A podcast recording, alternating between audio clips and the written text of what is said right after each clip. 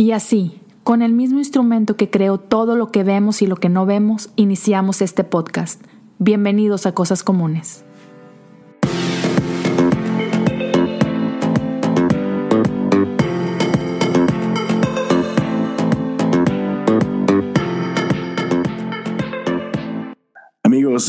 Bienvenidos a un episodio más de Cosas Comunes y el día de hoy estoy aquí a la mesa con, con dos grandes personas. Ahorita dejo, yo obviamente ya vieron el título, saben quién está conmigo, así que Samuel, Dana, bienvenidos. Qué bueno que están aquí conmigo.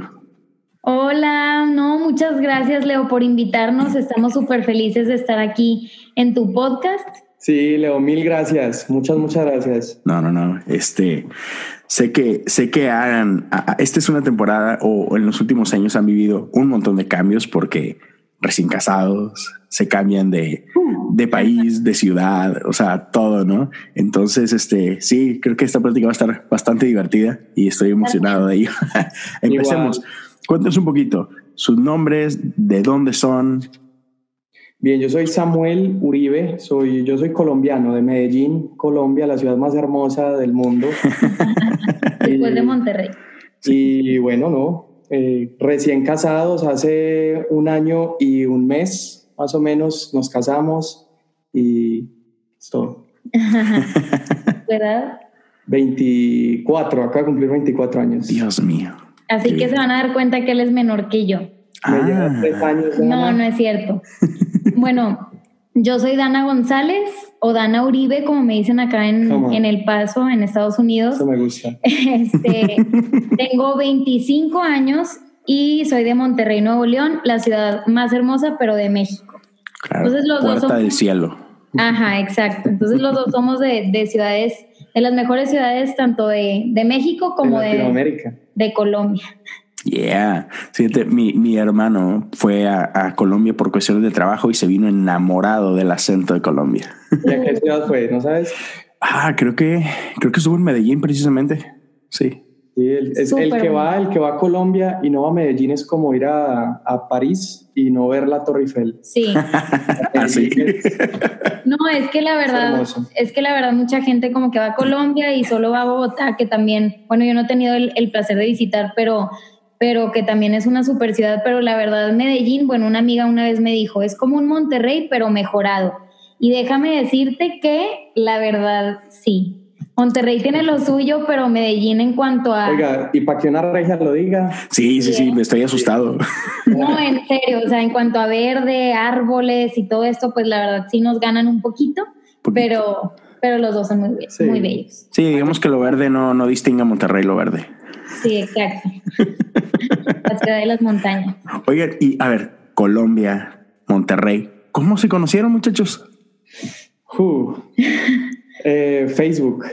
Ah, mira. Sí. Es lo de hoy. Bella no, tecnología.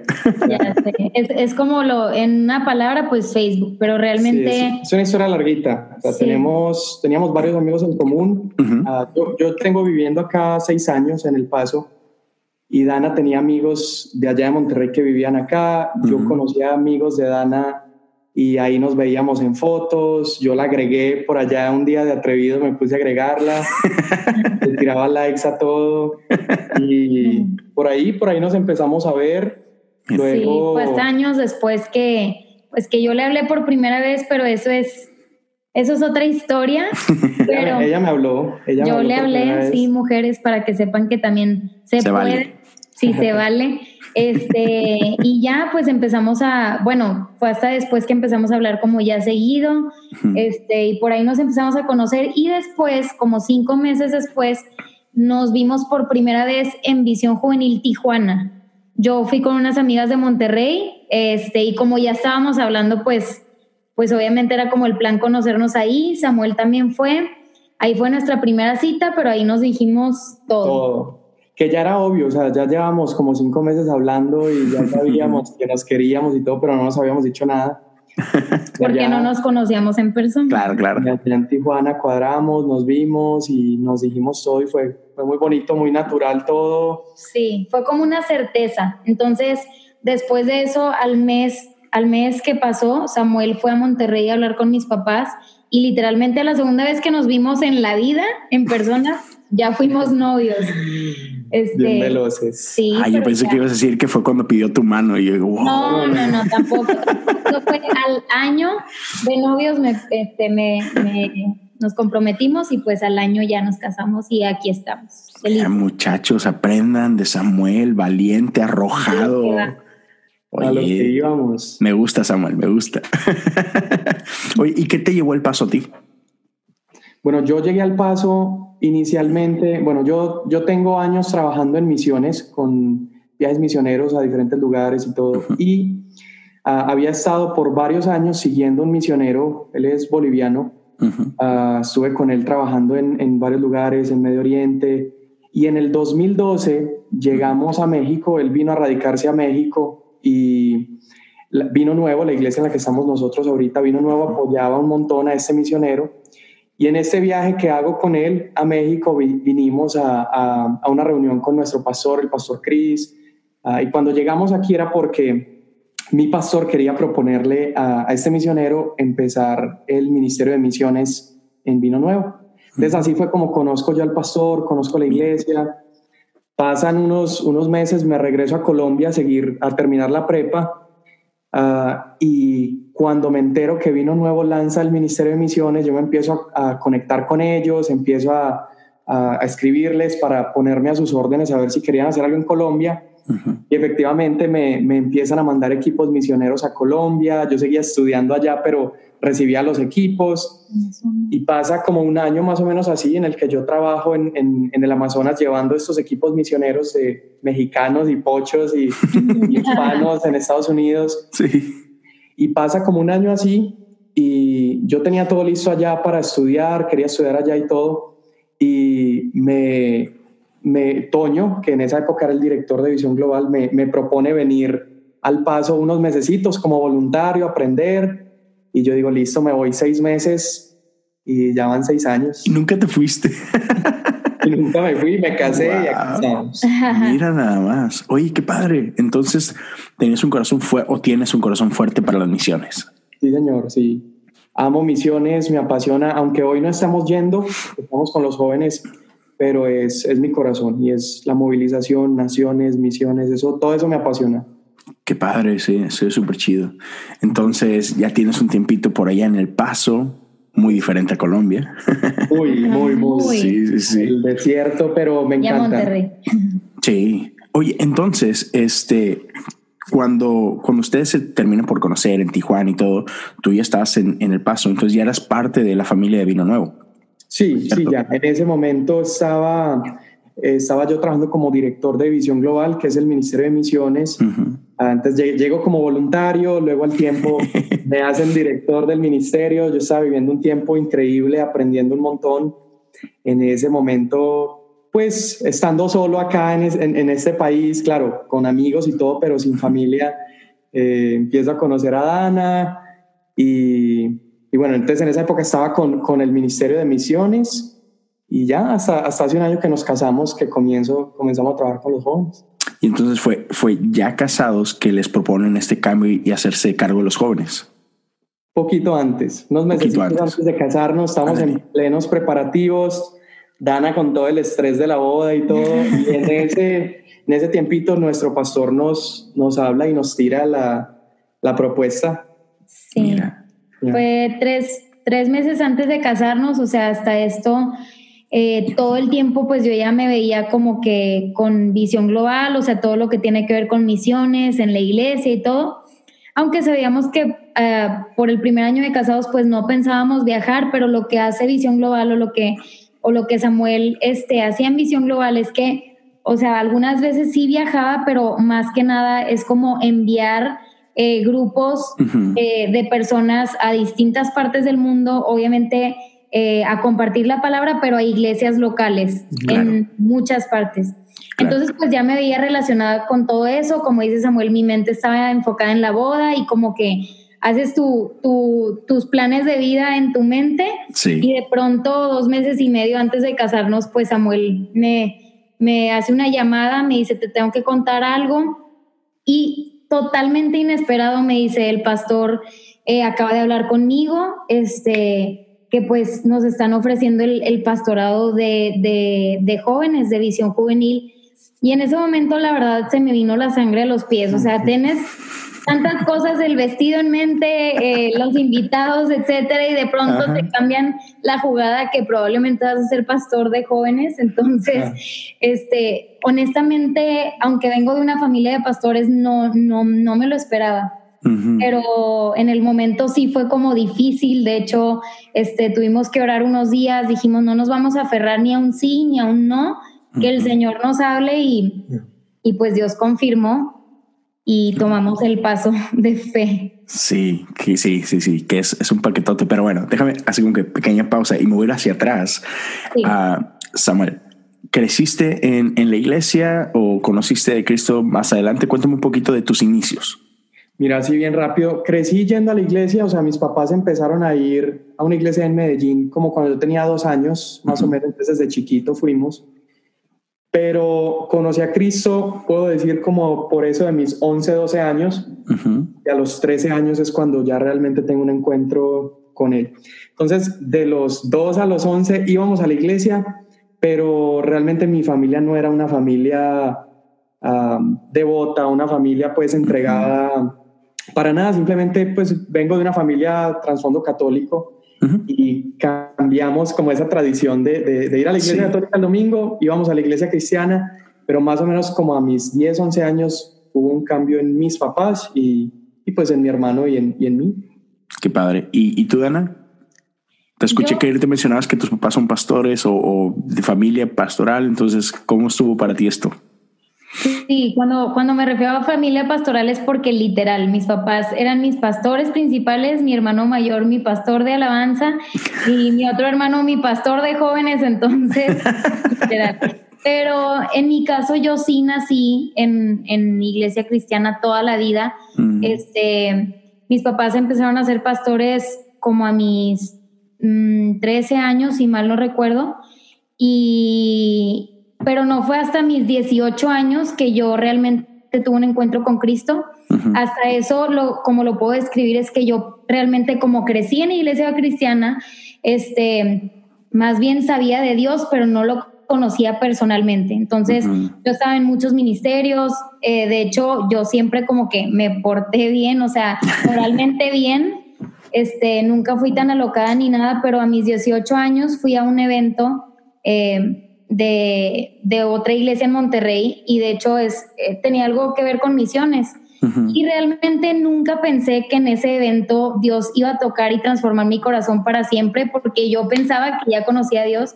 Y fue ahí cuando, este, de pronto, de verdad, Dios abrió mis ojos, pude entender su amor, pude entender el Evangelio y desde ese día, Leo, mi vida cambió para siempre este, no podía dejar de, pedirle perdón a Dios, de, reconocer su amor, de entender que Él dio su vida por mí. Entonces, pues este, ahí fue mi encuentro con Cristo a mis 18 años y, pues ya dejé de vivir como una religión y comencé a vivir una fe activa. Y es que qué chido, ¿no? Porque, o sea, es bien diferente. Yo me acuerdo que una ocasión eh, en, mi casa somos tres hermanos. Yo soy el mayor y, tengo dos hermanos más, más pequeños.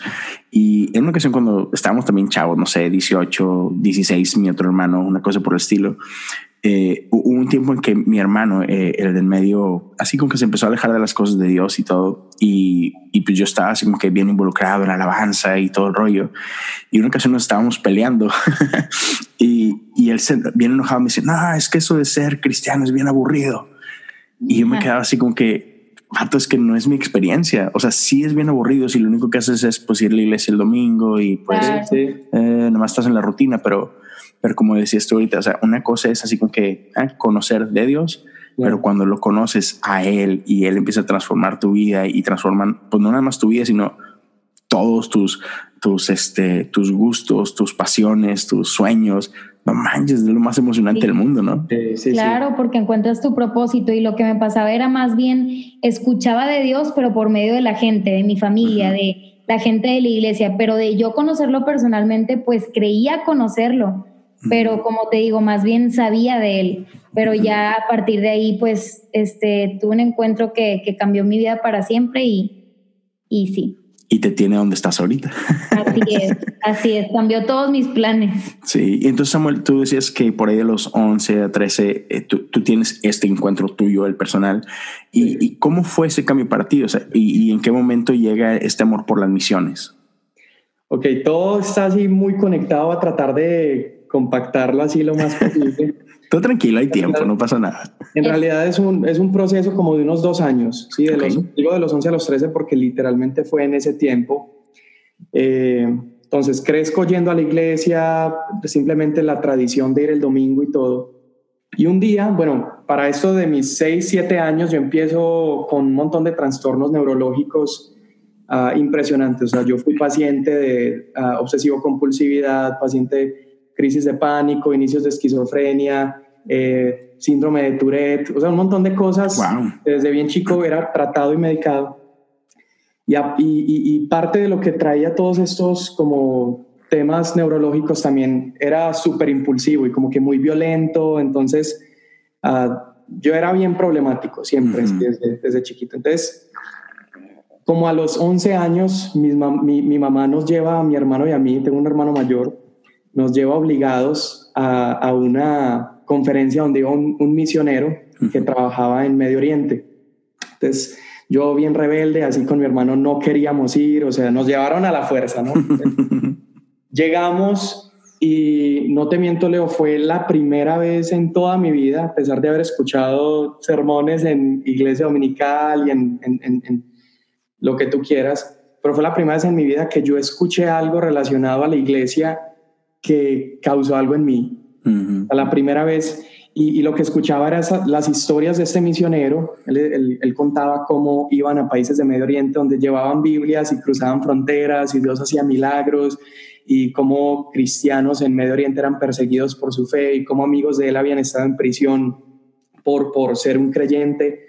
Entonces yo estoy escuchando todas esas historias a mis 11 años y yo me acuerdo así patente, volteo con, con mi mamá y le digo, ma, yo quiero hacer un día lo que este señor está haciendo. y, fue ahí como esa primera vez que, que, algo relacionado a servir a Dios, pues como que me causa un impacto. Entonces, ahí yo tenía pues 11 años, eso fue en octubre. Yo me acuerdo que hablo con este misionero y le digo, hey, ¿cuándo hay un viaje tuyo? Me quiero ir. Y él me dice, mira, el próximo viaje es en enero.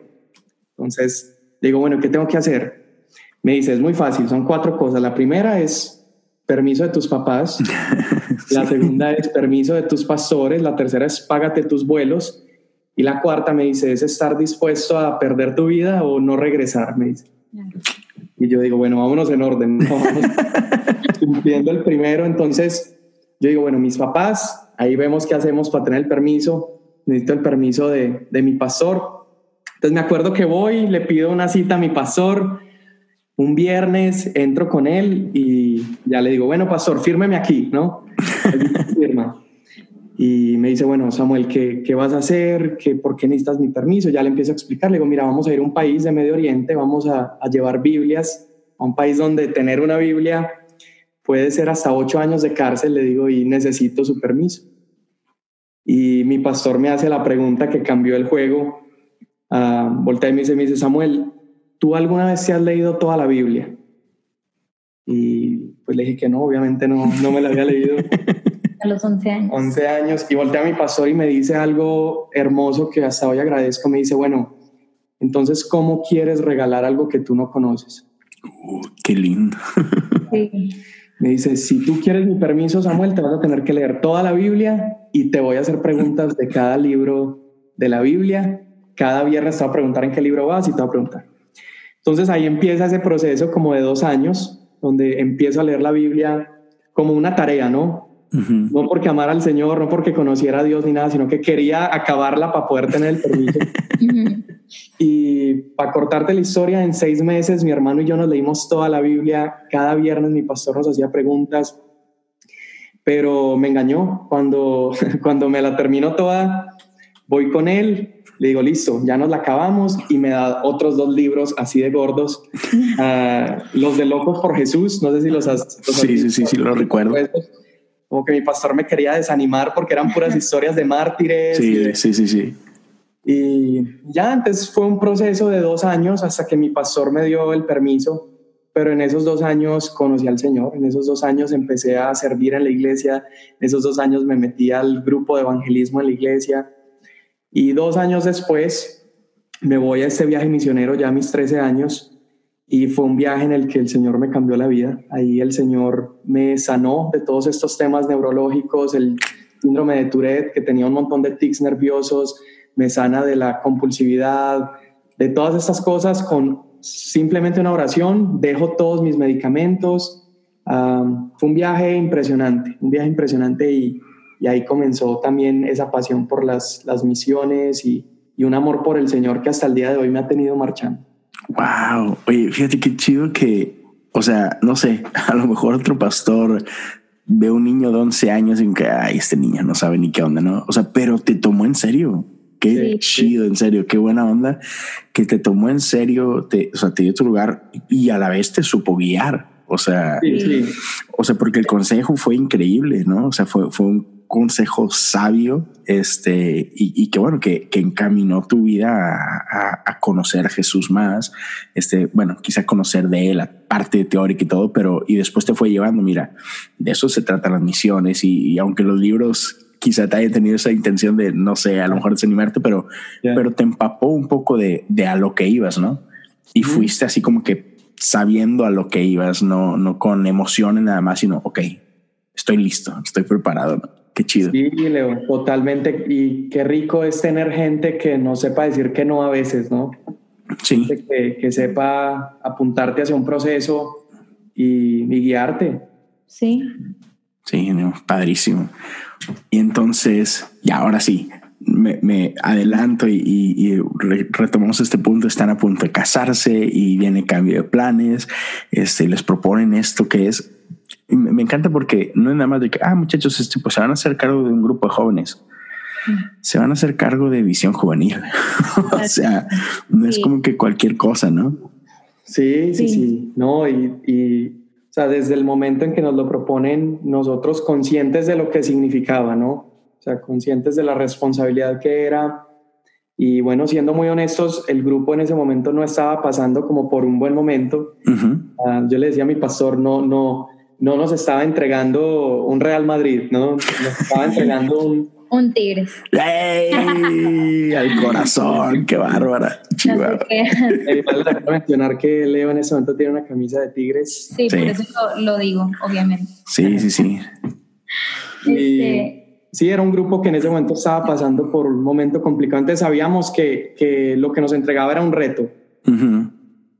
Sí, en cuanto a mí, pues Samuel me, me, llama para darme la noticia y obviamente el pastor dijo, háblalo con Dana, órenlo, pues porque claro, o sea, seguíamos a distancia, no estábamos casados todavía, era una decisión que iba a dictar pues nuestro, nuestro futuro cercano, entonces no era cualquier decisión de tomar y la verdad, te soy súper sincera, lo primero que hice fue subir las escaleras y me puse a ver este, en YouTube predicaciones de gente, de mujeres que habían estado en visión juvenil y yo decía, no, no, es que yo no puedo, yo no puedo, yo no, yo nunca voy a llenar esos zapatos, yo nunca esto, yo nunca el otro, me empecé a mm, comparar y mi miedo empezó a apoderarse de mí. Entonces, Samuel y yo ya lo empezamos a hablar, lo empezamos a orar. en sus tiempos de comida me hablaba y orábamos y lo pusimos de verdad en manos de Dios. Y poco a poco, este, a los días vino Samuel a Monterrey para, para tomar una decisión, pero poco a poco como que se fue dirigiendo a que ya sabíamos cuál era la respuesta, era como que no, no, no hay que aferrarnos ni a un sí ni a un no. Entonces, al venir Samuel y ya cuando, cuando hablamos, nos sentamos en un café y vimos, hicimos como mentalmente una lista de pros y contras. Y vimos que todos los contras, al menos hablando de mí personalmente, eran puros temores, puras comparaciones. Por lo tanto, me di cuenta que nada de la lista de contras venía de Dios, nada de eso. Entonces también una de las cosas era como que, ok, nos vamos a casar y recién casados vamos a empezar un nuevo ministerio.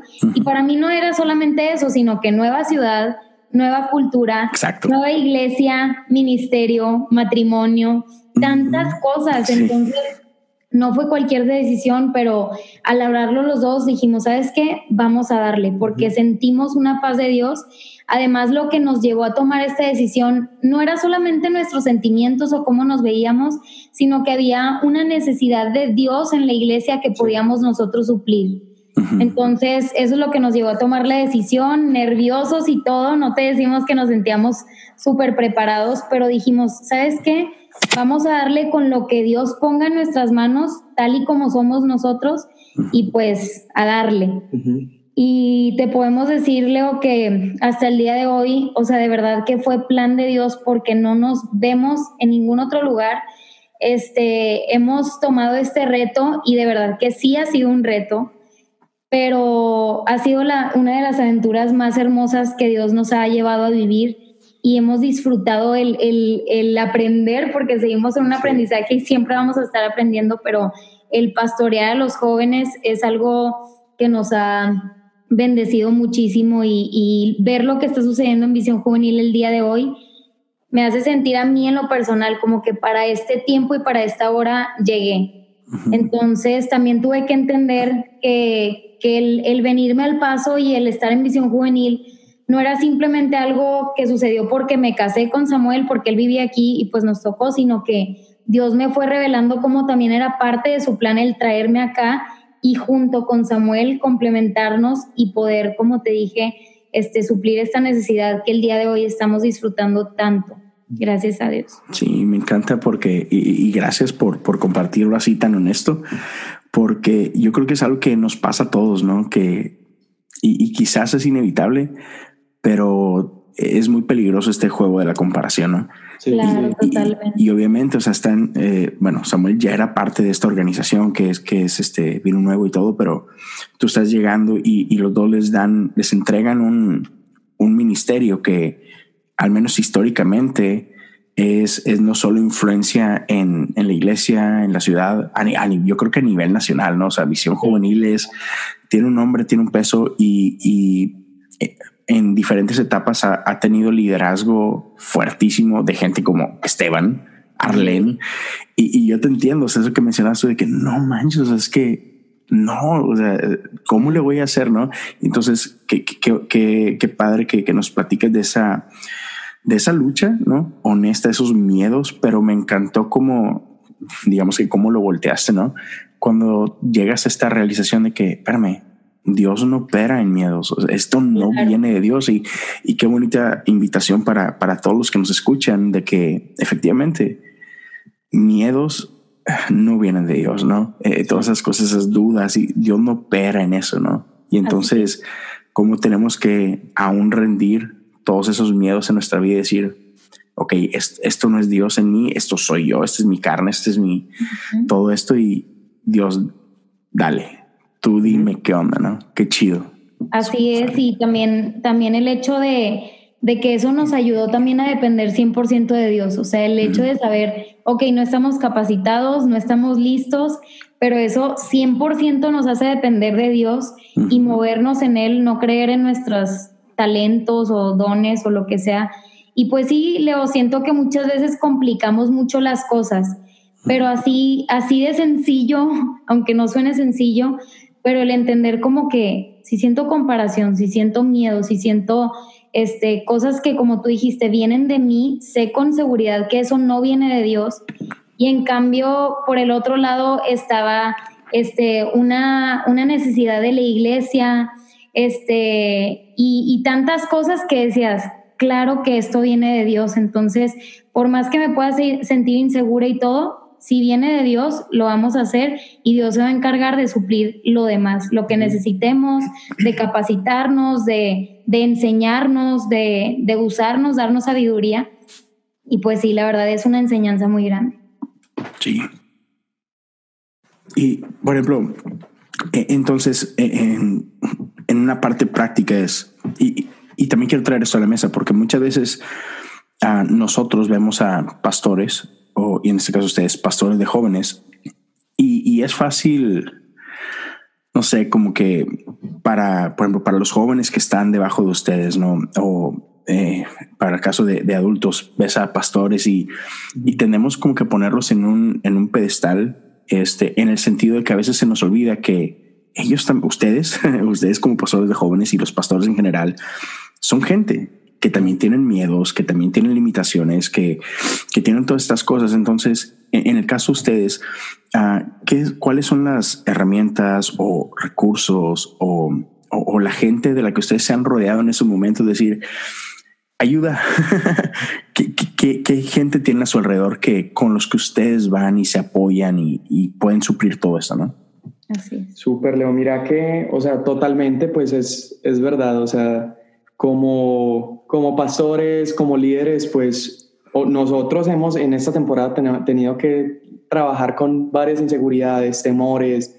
Y, por ejemplo, en mi caso, igual, o sea, yo, yo volteo hacia atrás, yo admiro toneladas a Esteban eh, como predicador, como pastor, Toño que estuvo ahí, o sea, yo volteo hacia atrás y para mí no eran zapatos grandes, eran lanchas, o sea, eran... sí, sí.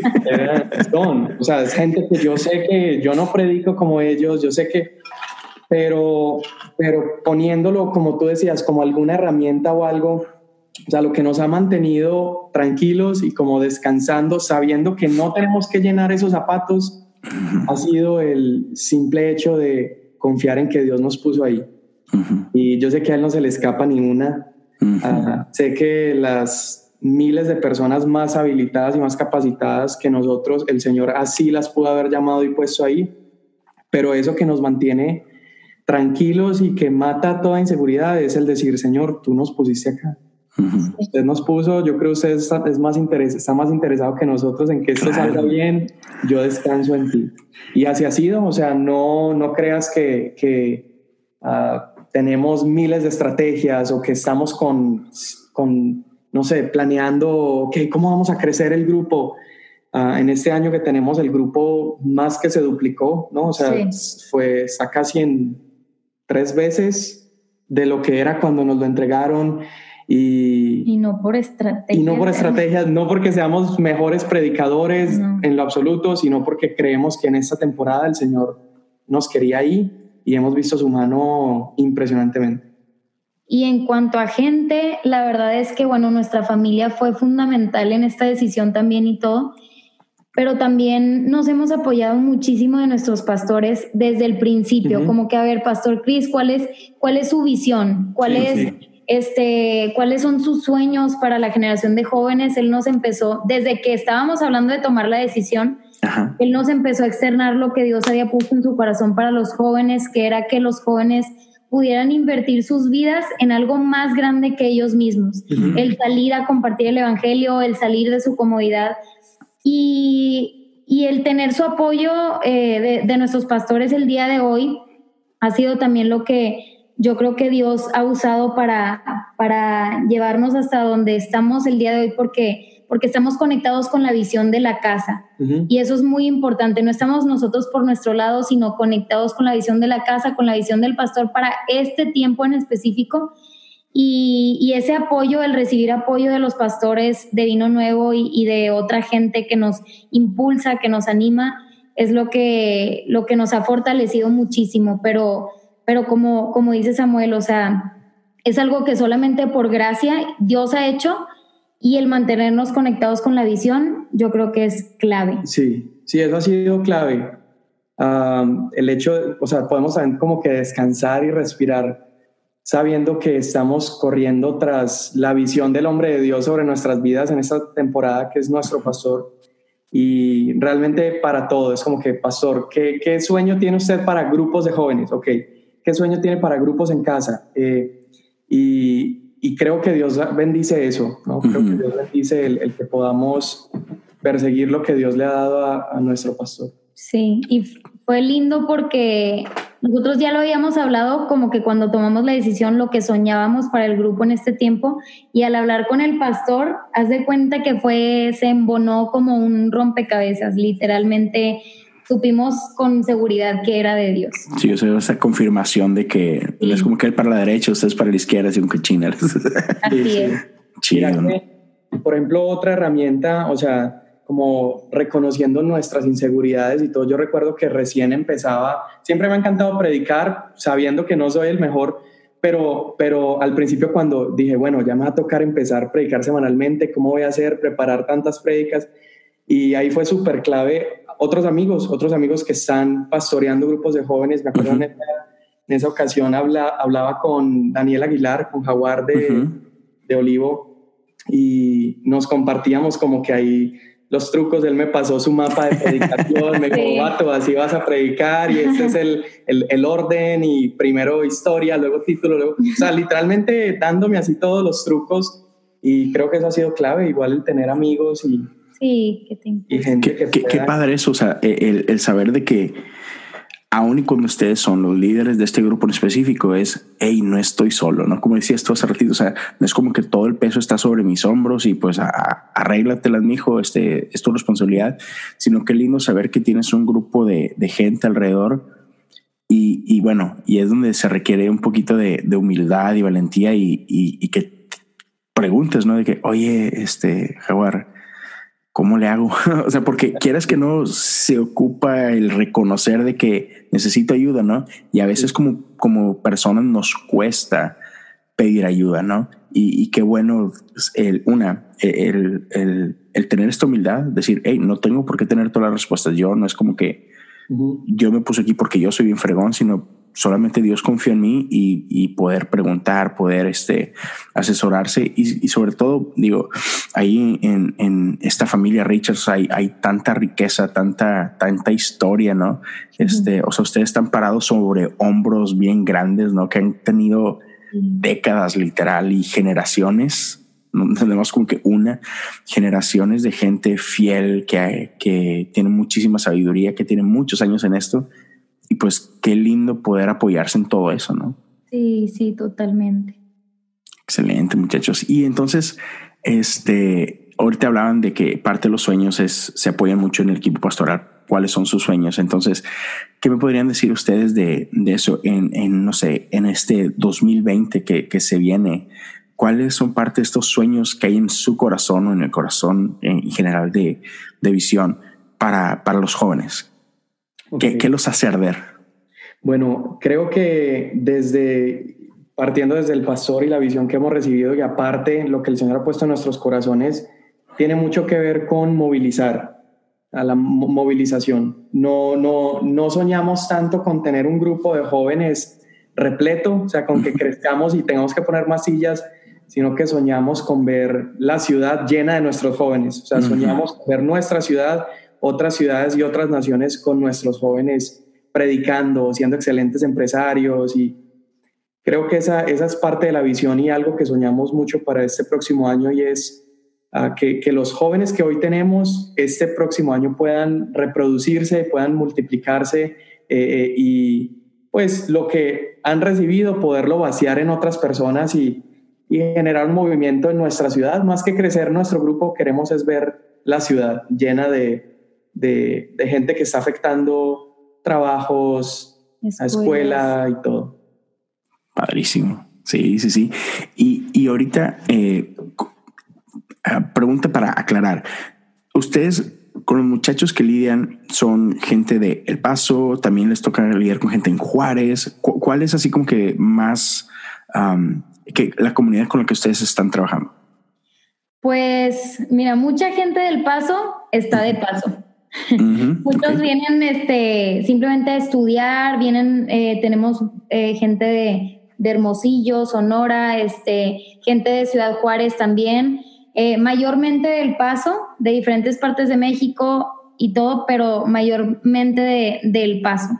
Entonces son diferentes culturas, aunque la verdad, este, pues el Paso es es una mezcla de Estados Unidos y, México en todo su esplendor, pero, pero sigue siendo algo diferente. Por ejemplo, yo que vengo de Monterrey, obviamente el de Colombia, pero yo que vengo de México, de Monterrey, o sea, sí siento una cultura distinta, pero sí estamos trabajando con, con jóvenes de otros lados, pero mayormente de aquí del Paso.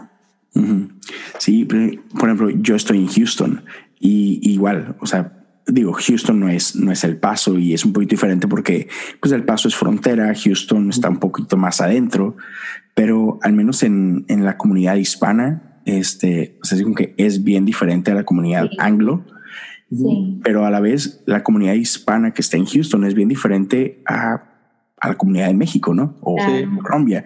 Entonces, ¿cuáles son los retos que ustedes han visto en, en, en lidiar en este, sí, en este ecosistema, ¿no? Eh, que es completamente diferente. ¿Cuáles han sido los retos para los dos?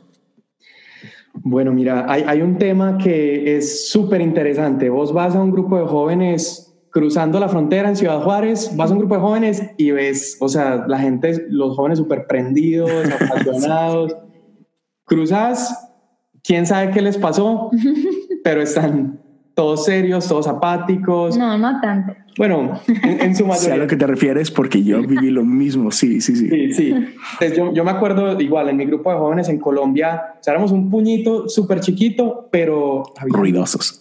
Súper encendidos y así. En cambio, ese es uno de los retos, como que, sí, son mexicanos, son hispanos, pero claro que toda esta cultura y, y medio, digámoslo, estilo de vida un poquito más frío, americano, igual como con el estilo de vida corrido y movido de Estados Unidos, como que también todo eso se ha permeado.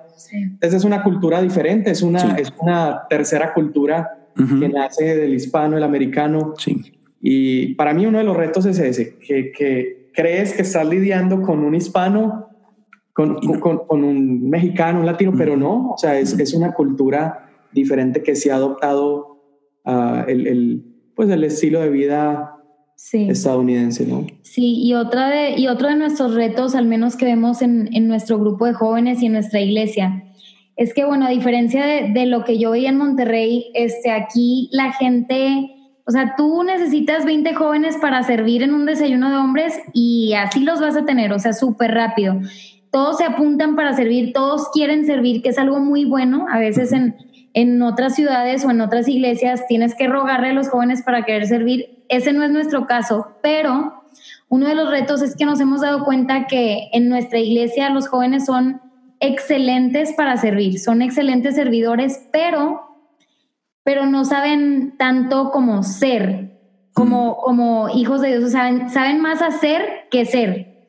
Entonces, realmente pues sí pueden servir con excelencia y todo, pero al momento de, la vida cristiana, así literalmente pues eh, la relación con Dios, la, comunión, etcétera, es lo que más hemos visto que, carece. Entonces es lo que estamos trabajando, que yo creo que es uno de nuestros principales retos, el hecho de hacer entender a los jóvenes y poderlos llevar a ser antes que hacer.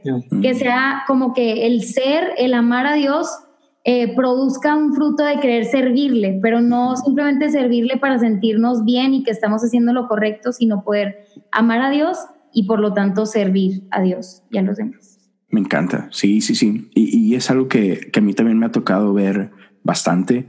Este, y, y me gusta que, que, al menos están abiertos y, por ejemplo, tanto tú, Dana, no, no es como que quieres... a traer todo lo que viviste en Monterrey y es de que no, es que así tenemos que hacerlo, o igual tú no, no, es que en Colombia lo hacíamos así y pues así tenemos que hacerlo, sino que es, hey, necesitamos así con que figure this out. ¿no? Sí, exacto. Es, otra onda y así que Dios, ¿qué hacemos, no? Sí, claro. Sí, tener esa flexibilidad, buenísimo. Este, entonces, ese, ha sido, por ejemplo, alguno de, los retos que están viendo. Pero por el otro lado, este, ¿qué ha sido lo, digamos que lo diferente, pero padre? Por ejemplo, Dana, tú vienes acostumbrada de, de un tipo de iglesia en Monterrey, llegas aquí, es otra vez totalmente diferente, tiene unos retos, pero ¿cuáles han sido las cosas que te han sorprendido gratamente?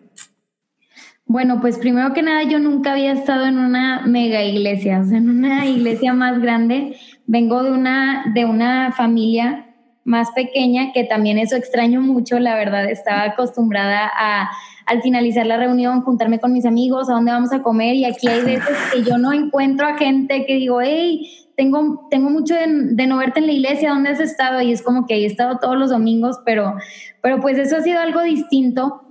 Pero la verdad lo que a mí me, me sorprendió de donde, de donde estoy ahora es, es la familia que encontré en, en Vino Nuevo este, yo vengo de una iglesia hermosa, total, o sea, siempre va a pertenecer este, en mi corazón. Pero este, llegar aquí a Vino Nuevo siendo una iglesia mucho más grande, yo dije, pues va a estar medio complicado el yo poder hacer relaciones, amistades. Y desde el día uno que llegué, claro que tenía una ventaja de que pues ya conocían a mi esposo y ya lo amaban, pero desde el día uno me recibieron como una familia.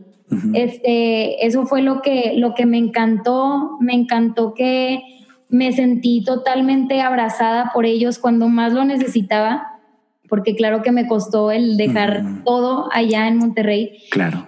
Y pues algo que he admirado mucho es como, como la excelencia que, que hacen en todo, o sea, en, en, el área de media, en el área de niños, en el área de, de jóvenes, este, en muchas áreas, o sea, la organización que tienen es impresionante y es algo que he aprendido muchísimo. Y sí, eso, eso ha sido lo que más. ¿Y, qué tal para ti, Samar? Pues bueno, ah, como cosas buenas y que estemos disfrutando en este momento, por ejemplo, bueno, trabajar con jóvenes es, es, es rico, pero es difícil, ¿sí o no? Sí, claro. Es, difícil porque inviertes a veces en algunos un montón y parece que nada y gastas tiempo y todo. Entonces, eso es, eso es un reto, pero algo muy lindo es ver cuando uno de ellos sí responde. Algo bonito es ver la gratitud de un chico con el que estás ayudándole a, lidiar ciertos problemas y ver que ahí está también para ti, ver, ver eh, el, el, amor que todos estos chicos, que muchos de ellos yo ya conocía, pero los conocía en otro nivel, o sea, claro. ellos como mis amigos, compañeros, pero hoy tener como la oportunidad de liderarlos y ver su cariño, ver su amor, ver también la gratitud de los jóvenes ha sido muy lindo, muy, muy lindo. Ahorita Ah, te cuento así bien rápido, hace unas semanas que, que cumplimos nuestro aniversario, ver que entre los jóvenes se juntaron y, quisieron juntar dinero para darnos un regalo. Cueros. Ese, tipo de cosas eh, es precioso, o sea, ver la gratitud también y ver el amor que recibimos por parte de ellos es increíble. Y eso lo, lo vi desde el día uno. O sea, yo llegué, imagínate, llego a Visión Juvenil por primera vez un sábado y la gente ya, pastora, ¿dónde dejo la ofrenda? Pastora, ¿dónde pongo esto? Y yo y Dana ni sabía dónde eran los baños. Entonces... Ajá, exacto. Entonces como que era tan complicado para mí, sobre todo tener que dar órdenes cuando me, me pedían y todo, pero ¿sabes qué fue lo más lindo y que va ligado con lo que te digo de que me sentí en, en familia? que era lo que más necesitaba, es que desde el primer día, o sea, los jóvenes nos recibieron con una gratitud, como que eh, pues como mencionó anteriormente Samuel, este, había sido una temporada difícil, pero, pero aún así, o sea, eh, cuando nosotros llegamos y todo, fue como que llegar en paz, llegar este, con, con la gratitud de los jóvenes, eh, abrazándonos, dándonos las gracias cuando nos presentaron como pastores, nos daban gracias así con lágrimas en sus ojos, y no exagero, gracias por estar aquí, necesitábamos esto, etcétera. Entonces, definitivamente sí, la verdad que nos hacen sentir muy en familia y estamos tan agradecidos, porque aunque no todo sea bonito, como digo ahorita Samuel, o sea, a veces es difícil, pero, pero sí, en cuanto a mí que vengo de, de, de otra ciudad y todo, bueno, Samuel también, pero ya lleva más tiempo, la verdad que me hicieron sentir muy, muy, muy amada. Sí, no, hombre, qué chido. Es, eso es lo bello de, de, la iglesia, ¿no? Ese sentir de, de, familia, que lo hace especial, que crees tú, me siento en casa, ¿no? Eso está padrísimo. Qué chido. Muy bien, muchachos, vamos a, así como que ya para ir amarrando, terminando, vamos así como que algo más relax. Les tengo algunas preguntitas así que sencillas. Okay. Este, no vamos a hablar de fútbol porque sabemos que, por ejemplo, Dana no sabe nada de fútbol. O sea, ah. entonces vamos a dejar ese tema fuera. al contrario. Arriba los rayados. Te lo tenía que regresar. Pero bueno, venga, ¿cuál es su hobby favorito, muchachos? ¿Por qué se ríe? Ok, no, pues a ver, tú contesta a ver si es lo mismo que yo pienso. Netflix. Ay, no, qué pena, pero. Bien espiritual, ¿verdad? Ya sé, no. Pero mira, en nuestra defensa tenemos un año de casados. Este, el sentarnos a ver una serie, una película, es como nuestro.